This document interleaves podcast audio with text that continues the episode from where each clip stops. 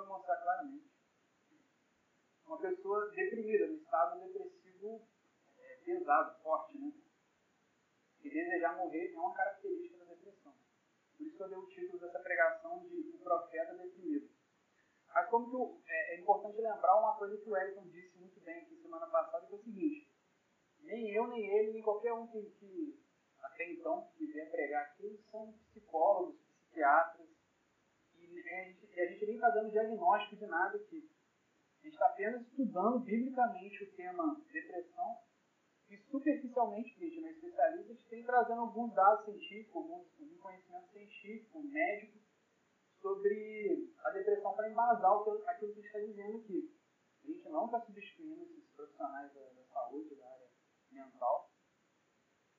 E eles também não devem substituir o evangelho no tratamento da depressão. Essas coisas devem, andar unidas e sempre filtradas pela Escritura. Né? A Escritura vai ser um filtro que vai determinar o que deve ser realmente praticado. Porque a psiquiatria é um pouco mais objetiva, né? ela receita remédio. A psicologia ela pode ser um pouco mais subjetivo em alguns pontos e algumas coisas devem ser avaliadas segundo a Bíblia e algumas coisas até rejeitadas se a gente for considerar a Bíblia.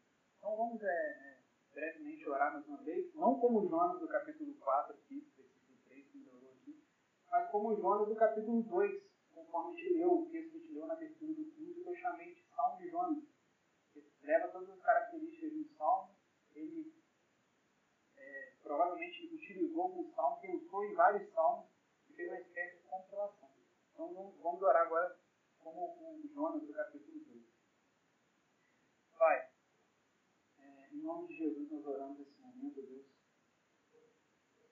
É, mesmo, Deus, em momentos de depressão, nós clamamos ao Senhor, porque o Senhor nos ouve, o Senhor nos responde.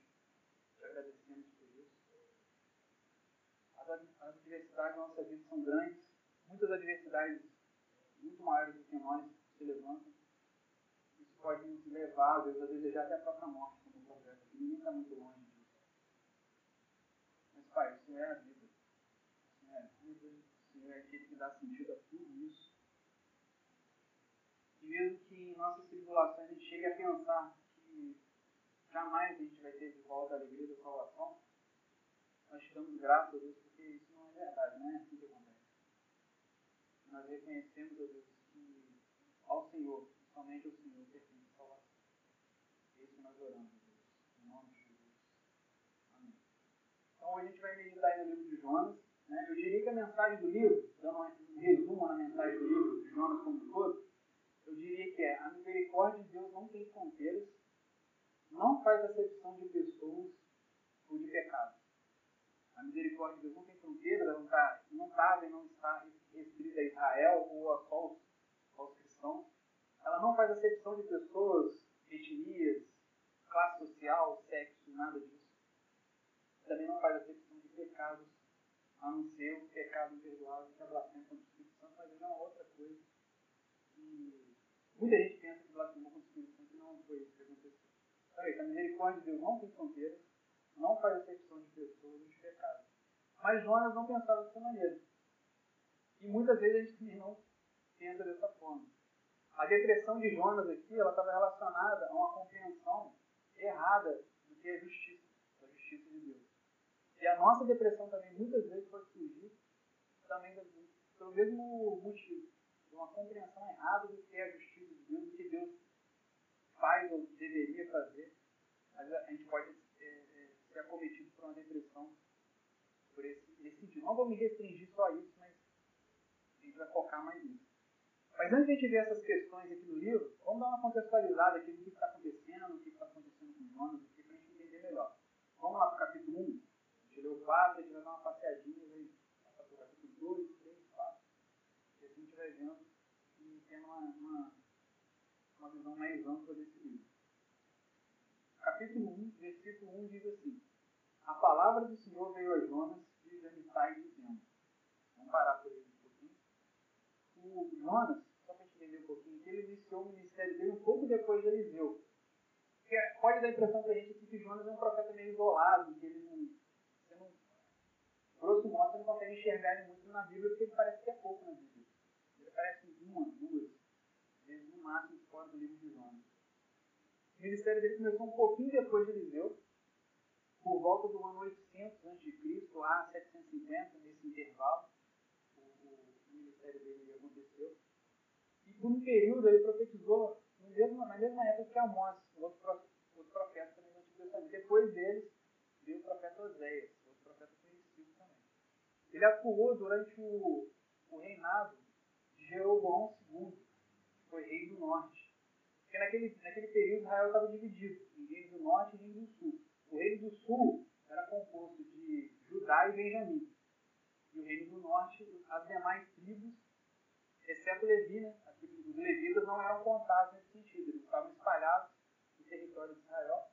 E aí, nesse período, ele tava, o, o reino de Israel estava dividido. E Jonas ele atuou no do norte, não de Judá e nem de Benjamim. No reino do norte, as demais dez tribos. Versículo 2. Aí vem a mensagem de Deus para Jonas: Levante-se, vá à grande cidade de Nínive e pregue contra ela, porque a sua maldade subiu até minha presença. Nínive era uma cidade da Síria, antiga Síria, que hoje, atualmente, é o Iraque. Aí você já vê que não mudou muita coisa, Iraque. É Iraque. Os assírios, assim como os que faziam parte eles eram inimigos de Israel, inimigos terríveis de Israel. Eram os caras extremamente violentos, ele não apenas matava, ele matava com requisitos de crueldade. Uma possível comparação seria hoje o Estado Islâmico, o muçulmano, o Talibã, é mais ou menos aquela pegada ali e aquela região ali não, não mudou muito nesse sentido. Só mudou a tecnologia, a forma de matar se tornou mais tecnológica, mas a crueldade continua mais ou menos a mesma. E é nesse contexto aqui que Jonas recebe a missão. A gente entende o porquê dele reagir dessa forma. Não justifica, lógico, a pulga dele, nem a falta de empatia dele com o povo, mas explica um pouco o motivo da, de ele ser tão resistente e, e, e, entrar no quadro depressivo tão grande, quando, como a gente vai ver no final, quando Deus não faz nada daquilo que tinha dito que faria. Deus arrepende, entre aspas, do mal que faria aos inimigos. E aí, versículo 3 agora. Jonas se levantou, mas para fugir da presença do Senhor para Tarsis.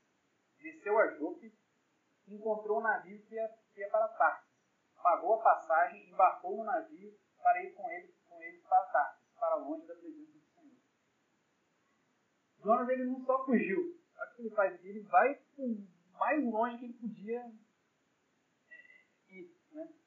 Para eles aqui, para o contexto da época, era o fim do mundo. E para Tarsis era o fim do mundo. Tarsis ele ficava, ele ficava, na, ele ficava né, na atual Espanha, sudoeste, ali na costa da Espanha, a 4 mil quilômetros de Jope, Israel. Com os recursos da época, ele duraria, a viagem dele duraria um ano. Pra você ter noção. 4 mil quilômetros de carro, de carro, já é muita coisa, já é uma viagem cansativa. Imagina 4 mil quilômetros com os recursos da época, navio, é, é, cavalo não, é, é jumento, aquele negócio todo. Imagina o esforço que ele fez para fugir. Nínive também não era muito perto, não, ficava a 800 quilômetros de Jope. Mas ele foi ainda mais para longe ainda. Isso leva a te pensar o quê? Quando ele está bem estressado, deprimido, né? Uma, uma, uma, frase típica que surge na nossa cabeça. Ou às vezes a gente fala, às vezes não. Às vezes fica só na nossa mente mesmo. Que vontade de sumir. Né? Que vontade de sumir. Eu. Não, né? As crianças estão enchendo a minha cabeça, as contas estão vindo aí, o meu chefe é muito chato que vontade de sumir. É mais ou menos isso aqui que Jonas está tentando fazer. Por outros motivos, mas mais ou menos a sensação dele é, é, deve ser semelhante. E segue o texto. Versículo 4. Mas o Senhor lançou sobre o mar um vento forte e levantou-se uma tempestade tão violenta que parecia que o navio estava a ponto de se despedaçar. Então os marinheiros ficaram com medo e clamavam cada um ao seu Deus. Lançaram no mar a carga que estava no navio para que ficasse mais leve. Jonas, porém, havia descido ao porão do, do navio e ali havia se deitado e dormia profundamente.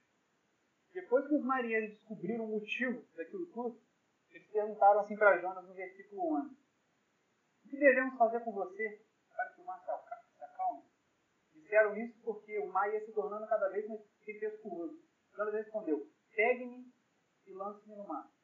Então o mar ficará calmo. Porque eu sei que por minha causa esta grande tempestade caiu sobre vocês. Em vez disso, os homens remavam, esforçando-se para alcançar a terra. Os caras não desistiram dele, não. Os caras até tinham coração bom. Mas não podiam, porque o mar ia se tornando cada vez mais tempestuoso contra eles. Quando ele, os marinheiros viram que eles não tinham saída, né? Eles estavam tentando, vamos, vamos tentar preservar esse cara aqui. Os caras tinham até um, coração, de certa forma, bom. Quando eles viram que não tinha jeito mesmo, versículo 15. Os marinheiros pegaram Jonas e o lançaram no mar. E a fúria do mar se acalmou. Versículo 17. O Senhor ordenou que um grande peixe engolisse Jonas. E Jonas esteve três dias e três noites no ventre do peixe. É uma história emocionante. Tira, o fôlego, as crianças ficaram com fôlego. Agora, percebam nesse texto, gente, declínio do profeta. O profeta está ladeira abaixo, fisicamente, ladeira abaixo, literalmente, mas que representa mais o, estado de espírito dele simboliza assim, espiritualmente o declínio dele moral. Lembrando que um dos, do, dos significados de depressão está relacionado justamente a descer, né? Você vê placas de trânsito, é, é, como é que é a pista com depressão, né? Uma pista que ela, ela tem um nível mais baixo, ela é desnivelada. Então tem a ver com isso mesmo. Aí o que acontece com Jonas aqui? Jonas desceu para Jope? Desceu para Jope. Depois ele desce para o navio isso não aparece no texto em português, mas dizem os especialistas que em hebraico tem esse sentido de ele não só vai para o navio, ele desce para o navio para embarcar nesse navio. Isso no original hebraico. Ele desce para o porão do navio, desce para o fundo do mar e desce para o fundo do, do, do ventre do grande peixe. Tudo isso representando a grande queda moral e espiritual do profeta. Abrindo um parêntese, né? popularmente pensa muito na baleia. Né? Estou falando de coisa aqui que normalmente o pessoal só pensa, não lembra da baleia ou do grande peixe. Né? Quem é mais pouco? Não, não é peixe, não é baleia não, pode ser um grande peixe e tal. Ele é mais lembrado por isso, ó, o carinha lá que foi engolido pela baleia e tal. A Bíblia fala de um grande peixe, até no original assim. Mas a gente pode considerar que como grande peixe qualquer grande criatura marinha é, até pouco tempo atrás, algumas pessoas ainda dizem que não é possível uma pessoa ser engolida por uma baleia. Que a pessoa não passaria pela garganta da baleia, ela não, não teria condições de engolir uma pessoa. Porque, assim, na verdade, todos os eventos assim, miraculosos que acontecem nesse livro são, são questionados por pessoas que não são cristãs ou pela teologia liberal, eles vão questionar mesmo. Mas, mesmo não cristãos, mesmo teólogos liberais, de alguma forma eles creem que Deus existe. Né? E que seja uma força superior, pode não ser o Deus da Bíblia. Mas a gente crê, se qualquer pessoa crê que existe um Deus, criador de todas as coisas, o que seria impossível para ele, né? Fazer algo desse tipo. Mas, apesar de a gente não saber qual é o animal que está aqui envolvido, é possível sim que tenha sido uma baleia. Ou um cachalote que é parecido com a baleia, mas com dente. Porque a baleia não tem dente e o cachalote tem. A diferença deles é basicamente essa. Parece um peixe, o tal do cachalote. E sobre não passar na, na garganta do animal, existem pelo menos dois relatos que eu encontrei de pessoas que foram engolidas por baleia ou por cachalote e sobreviveram. Sabiam disso? Na Bíblia Brasileira de Estudos, fala de um marinheiro inglês chamado James Barclay. James Barclay. Em 1891, ele estava ali, né, tentando caçando baleia e tal. E ele foi engolido por um cachalote. Ele passou quase um dia inteiro no ventre do cachalote. Sobreviveu. Voltou meio grog, meio agressivo, nervosão. Passou uns dias, ele já estava bem, estava a consciência dele normal, viveu normalmente. E mais recentemente, esse ano mesmo, nos Estados Unidos, um, homem estava mergulhando, pescando lagostas. E ele foi engolido por uma baleia, uma jubarte. Só que foi rapidinho, ele foi rápido. Foi 30 segundos só a, a baleia cuspida de volta. E você pode ver que não é fake news, é, tem sites confiáveis, né? É, a CNN Brasil, o R7, todos eles noticiaram isso. Não foi fake news. Então a gente tem dois casos aí, de baleia e do pau do cachalote. Então é possível sim. Mas o principal argumento mesmo para a gente realmente afirmar que isso aconteceu não é nenhum, nenhum desses. Para quem crê em Cristo, para quem crê na Bíblia, é, tranquilo é o argumento mais forte de todos, porque Jesus se referiu a esse evento como um fato histórico, não como uma simples alegoria, né? como uma parábola, alguma coisa do tipo, para representar alguma coisa, como os teólogos liberais costumam dizer. Mateus 12, se quiser abrir, Mateus 12, versículo 40 e 41. Deixa marcadinho Jonas aí que eu sei que é difícil voltar para ele.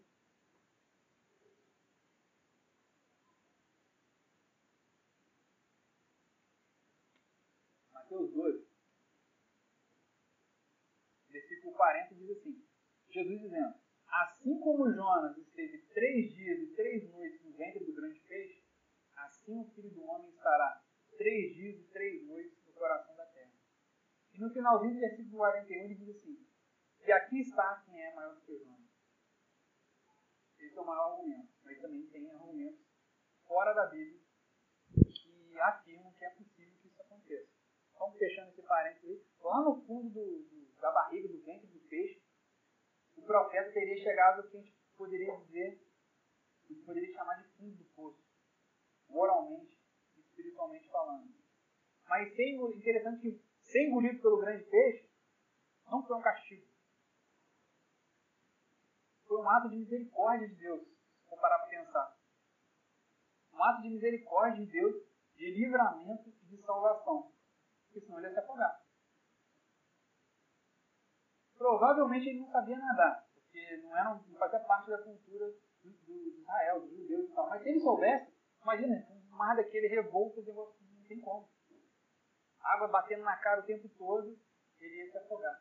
Então ele foi engolido, parece assim, agora Deus trouxe o castigo máximo para o profeta. Não, Deus estava salvando ele. Deus estava salvando o profeta. O povo costuma dizer que lá no fundo do, do, do poço né, tem uma mola, né? O pessoa fala assim, lá no fundo do poço tem uma mola, né?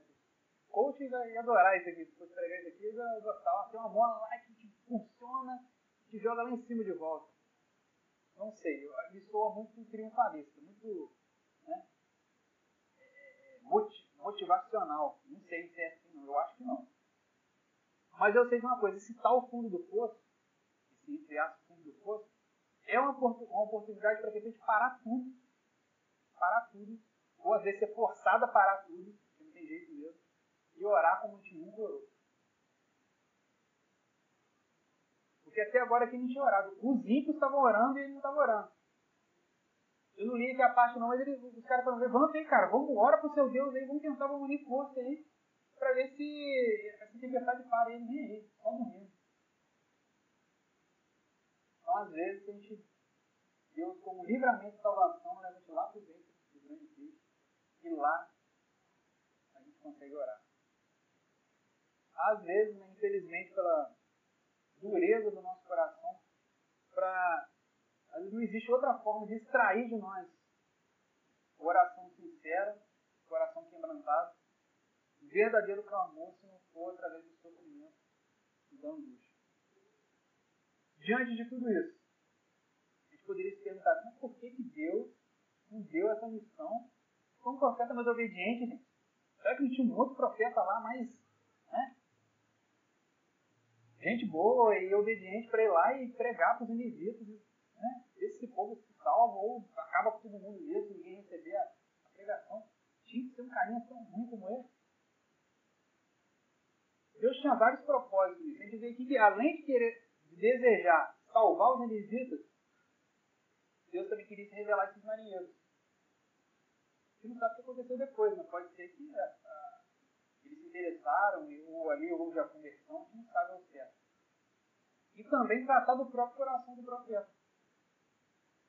Se ele mandasse um obediente lá, Jonas ia continuar com o coração duro dele lá, os marinheiros também nunca iam conhecer o Deus de Israel.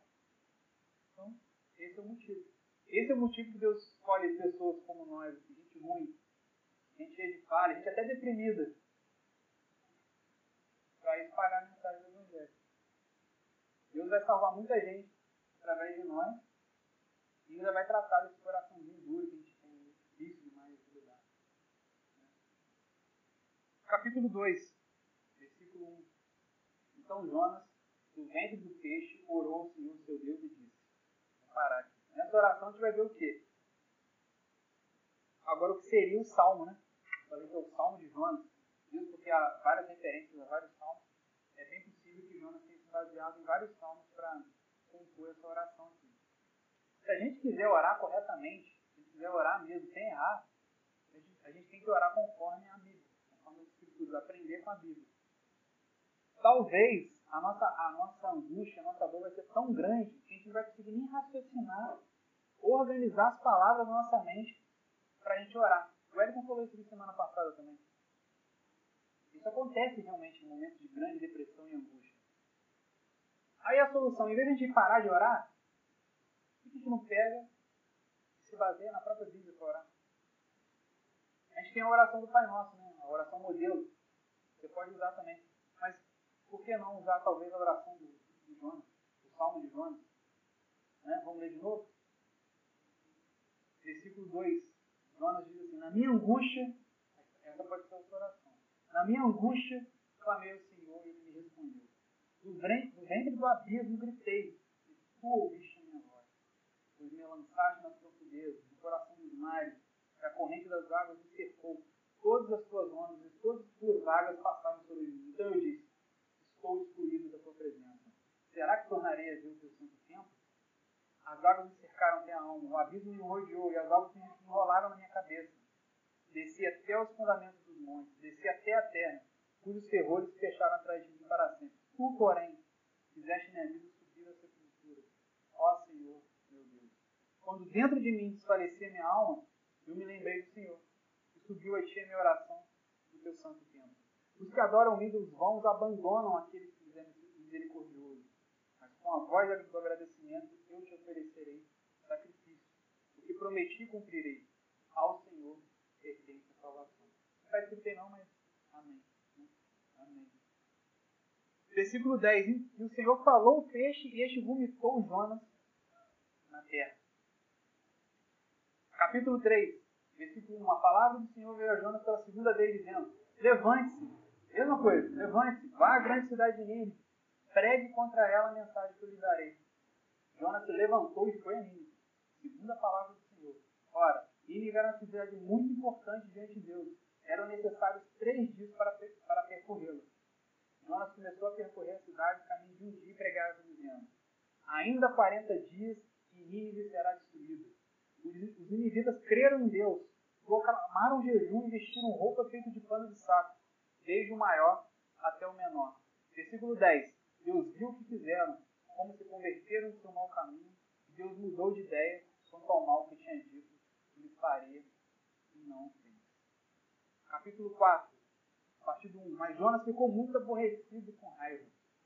Ele orou ao Senhor dizendo: Ah, Senhor, não foi isso que eu disse, estando ainda na minha terra?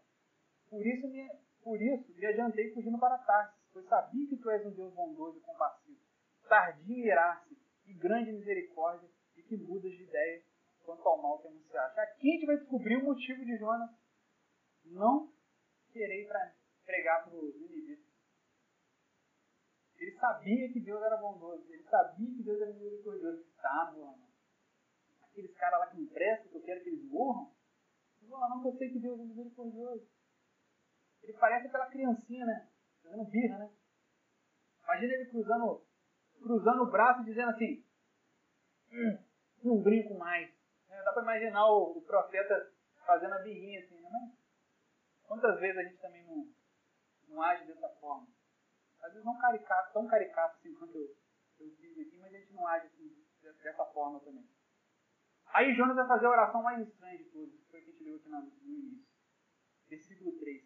Agora, Senhor, peço que me tires a vida, porque para mim é melhor morrer do que viver. E ele vai repetir isso mais duas vezes. No versículo 8 também ele vai falar: Para mim é melhor morrer do que viver. Versículo 9: É tão razoável que até quero morrer.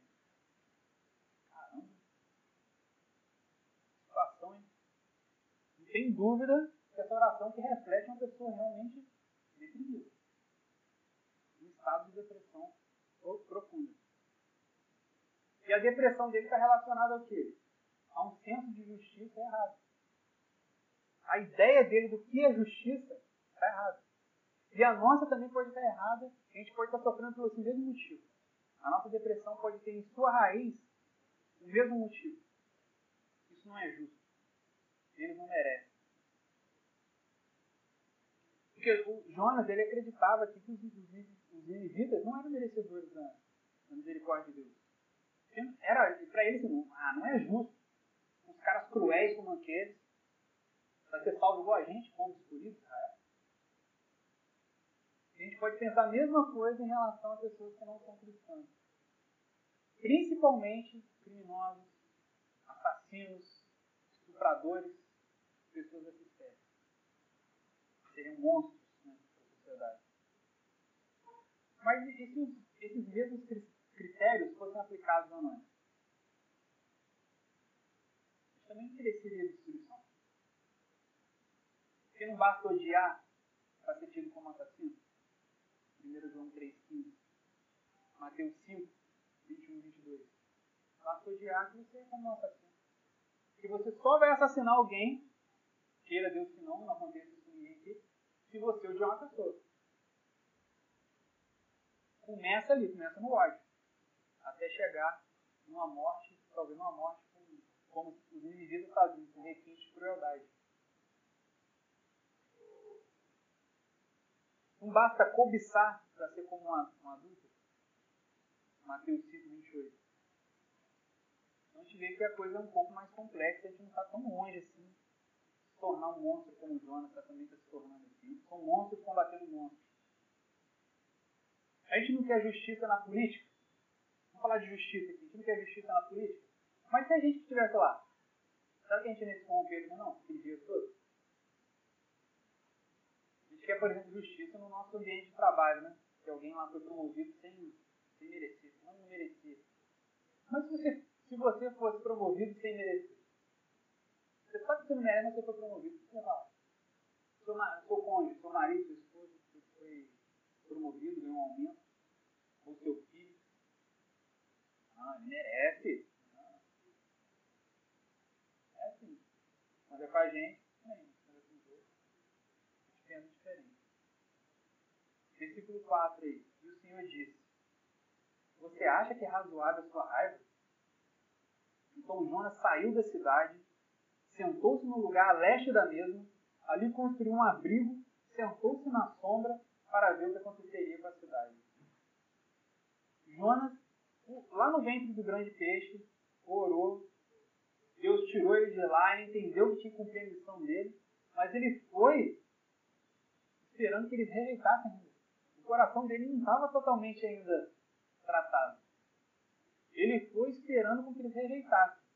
Eles não rejeitaram, e o texto aqui dá a impressão que, que, ele, que ele foi para um lugar alto, uma, uma, uma, parte bem alta, que ele conseguia ver a cidade toda, e foi esperando um negócio tipo Sodoma e Gomorra. Que hora vai começar a descer um monte de meteoro, um monte de pedra incandescente e arrebentar isso tudo aí. E ficou lá. 40 dias, né? O livro é rápido, mas ele ficou 40 dias na cidade. Ele precisava de 3 dias para ele andar na cidade toda e pregar. De repente, mais 37, ele ficou lá, né? O governo vê que hora que o Senhor vai arrebentar tudo dele. Jonas é mal, né? Você acha que Jonas é mal? Ele ficou lá, olhando lá. Fez uma cabaninha para ele. Eu vi o Augusto Nicodemo pregando, ele fez um camarote lá, VIP, ficou lá olhando de vez tomando um suco de uva, não sei. Não sei que horas vai cair uma pedra incandescente para arrebentar isso tudo aí, a cambada.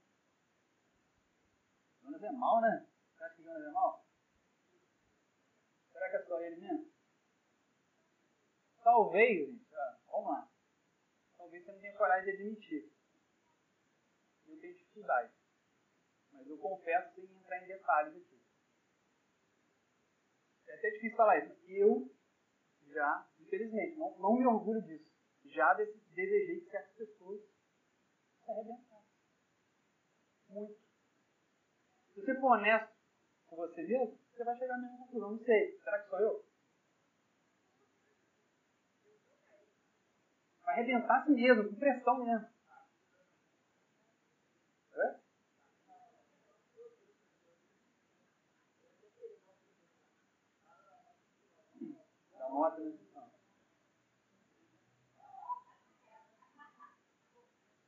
Se essas pessoas pagassem pelo que fizeram, não é só morrer, não.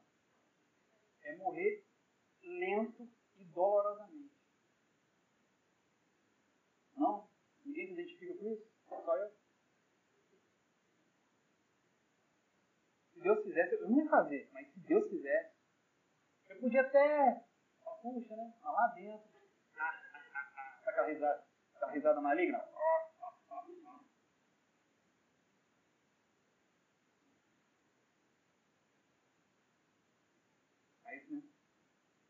Seu Madruga deixou um ensinamento pra gente. Vingança nunca é plena. Mata a alma, envenena. Podia ter problema. Tem todo o estilo. Gente, eu não me orgulho disso não, mas passou pelo meu coração e às vezes, infelizmente, passa. Talvez o grande conto de fadas que é ser um cristão ruiu para você. Virou uma história de terror. Mas é, a realidade é, é essa. E não é isso que Jonas está apresentando aqui ou não? É isso que Jonas está apresentando aqui. Agora, quem. Se tem alguém. Eu acho que a maioria aqui, eu acho que concordou comigo. Mas se tem alguém aqui que nunca pensou nisso, você fala, não, comigo não e tal, vou perguntar para você, você tem certeza? E quanto a, a criminosos, incluindo políticos, políticos se tornam assassinos porque eles roubam dinheiro público, não vai para a saúde, aquele negócio todo, mata um gente. Inclui criminosos, os políticos no meio, assassinos, estupradores. E aí? Se passa no seu coração quando você vê, por exemplo, o, o, o Talibã no Afeganistão? Você não desejou uma morte, nem que seja um personagem de novela, de filme, não. Nem que seja. Você se envolve ali na história, né? E daqui a pouco você tá. Ah, tá? Também.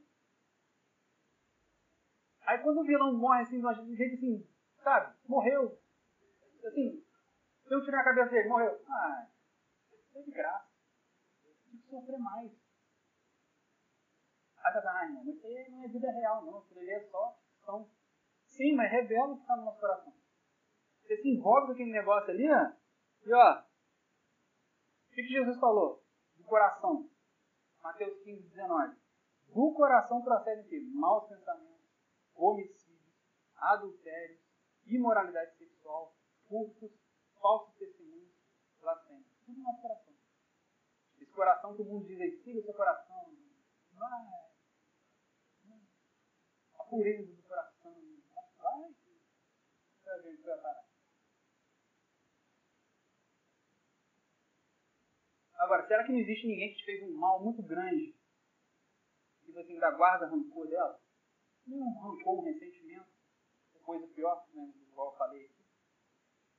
Será que não tem, não? Acho que agora, se eu não zerei aqui o negócio, ficou todo mundo em pé de igualdade aqui, acho que todo mundo chegou no mesmo ponto. O que a gente tem que fazer? Perdoar. Né? Largar esse peso carregando para a glória de Deus, porque não tem sido bom para ninguém. Né? Nem para quem é alvo do, do, seu ódio ou você que está odiando. Sei que falar é fácil, né? Ah, perdoa. Né? Perdoa. Sei que não é fácil. Mas glória nesse sentido. Aquilo que é impossível para os homens é possível para Deus. Não tenha dúvida disso. Mas enfim, quando a gente lida com pecado, a gente não deve se comparar a outros pecadores como nós. Para mensurar santidade ou merecimento, se isso fosse possível. Porque não é possível. O parâmetro, o modelo é Cristo. Se você se comparar com o estuprador, com o genocida, você acha eu estou bem demais. Estou muito bem. Nunca matei ninguém, só quis. Só desejei. nunca matei ninguém. Mas quando você se compara a Cristo, aí todo mundo fica na mesma situação. Todos ficam aquém do padrão estabelecido por Deus. E todos precisam alcançar a misericórdia de Deus através de arrependimento. O arrependimento que o profeta pregou, ele talvez não tivesse vivendo.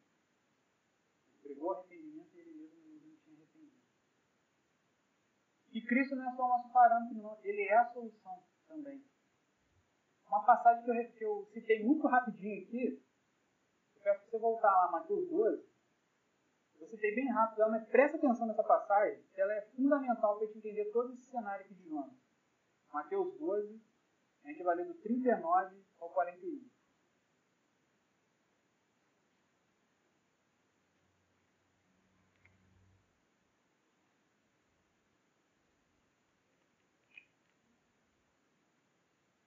Diz assim: Depois que os, os fariseus e os escribas procuraram Jesus e pediram um sinal, ele falou assim: Uma geração perversa e adúltera pede um sinal, mas nenhum sinal lhe será dado, senão do profeta Jonas.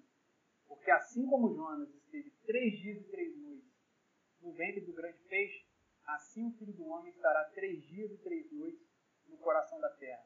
E ninivitas se levantarão no juízo com essa geração e a condenarão, porque se arrependeram com a pregação de Jonas. E aqui está quem é maior do que Jonas. Jesus falando, aqui está quem é maior do que Jonas eu acho que todo mundo aqui viu que a gente é bem mais parecido com Jonas que a gente gostaria de ser.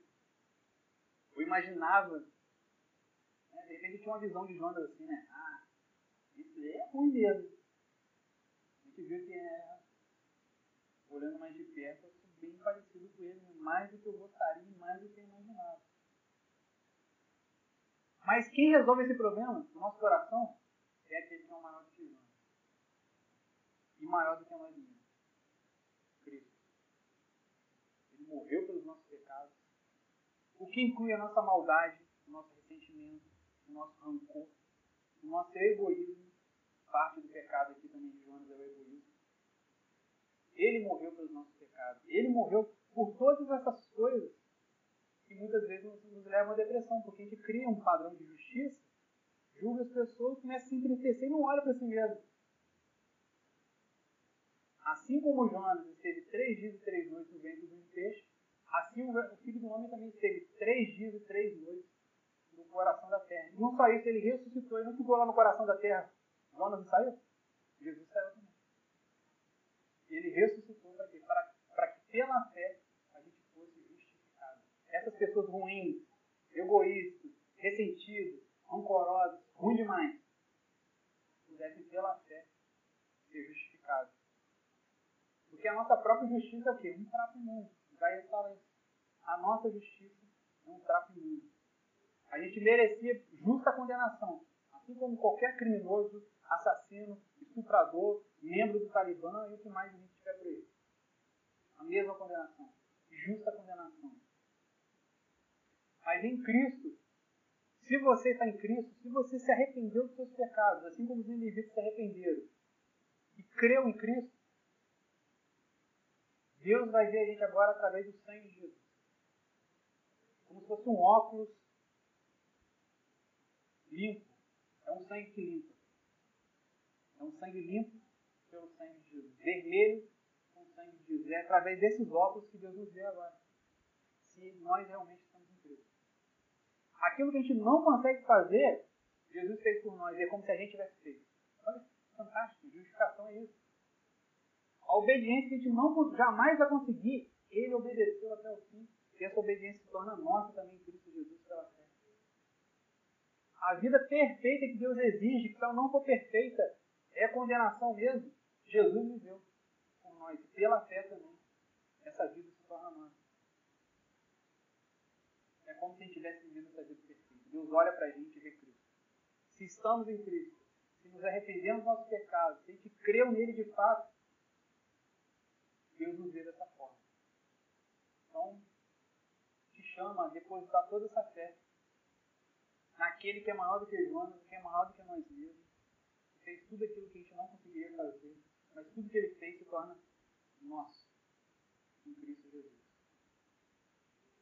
Amém? Vamos orar? Pai, como a gente orou no, no início do culto, ainda, Deus, que deprimidos nos dê força clamar ao Senhor. Tendo a plena certeza que o Senhor não só nos ouve, mas o Senhor também nos responde. Três dias e três noites que o Senhor passou no coração da terra é a resposta para nós. O Senhor morreu por nós, morreu pelos nossos pecados. Pai, às vezes as lutas são tão terrenas que a gente chega a desistir dessa vida e pedir até a própria morte. Mas o Senhor é a própria vida. Então a gente pode suportar tudo isso. E tudo o que acontece com a gente ganha um novo significado, ganha um propósito. Enche o nosso coração, Deus, com a alegria da salvação. Porque somente a Ti essa salvação pertence. É isso que nós oramos, Deus. Em nome de Jesus. Amém.